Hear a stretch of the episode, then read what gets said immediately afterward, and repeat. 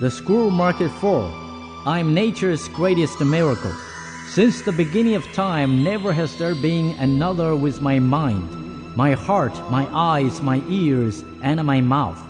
None that came before, none that live today, none that come tomorrow can walk and talk and move and think exactly like me. I'm different from each. I am a unique creature. I am nature's greatest miracle. Within me burns a flame which has been passed from generation and content. Its heat is a constant irritation to my spirit to become better than I am, and I will. I will fan this flame of dissatisfaction and proclaim my uniqueness to the world. None can duplicate my brush strokes. None can duplicate my handwriting.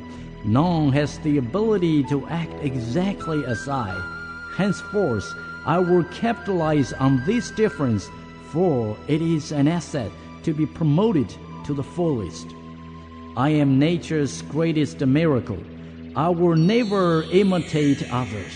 Instead, I will place my uniqueness on display. I will proclaim it. I will sell it. I will begin now to accent my differences, hide my similarities. I will apply this principle to all my aspects. I will be different from all others and proud of the difference. I am a unique creature of nature. I am rare, and there is value in all rarity. Therefore, I am valuable. I am the end product of thousands of years of evolution. Therefore, I'm better equipped in both mind and body than all the emperors and wise men who preceded me.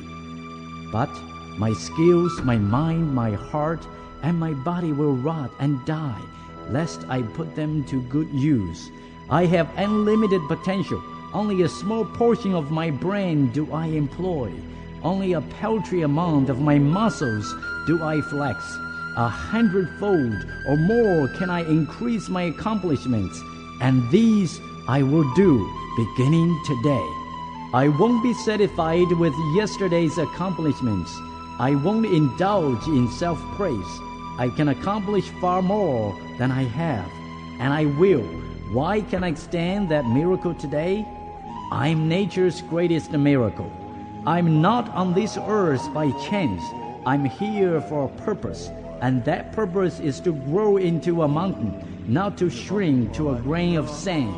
Henceforth, will I apply all my efforts to become the highest mountain of all, and I will strain my potential until it cries for mercy. I will increase my knowledge of mankind.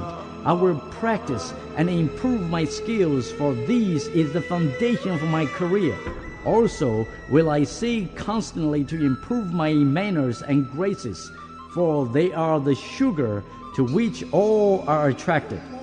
I will concentrate my energy on the challenge of the moment, and my actions will help me forget all else.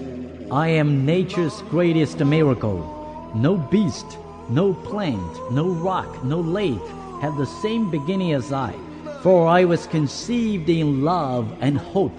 In the past, I have not considered this fact, but I will henceforth shape and guide my life. I am nature's greatest miracle. I know not defeat. I will eventually succeed. And with each victory, the next struggle becomes less difficult. I will win, and I will become a great one, for I am unique. I'm nature's greatest miracle.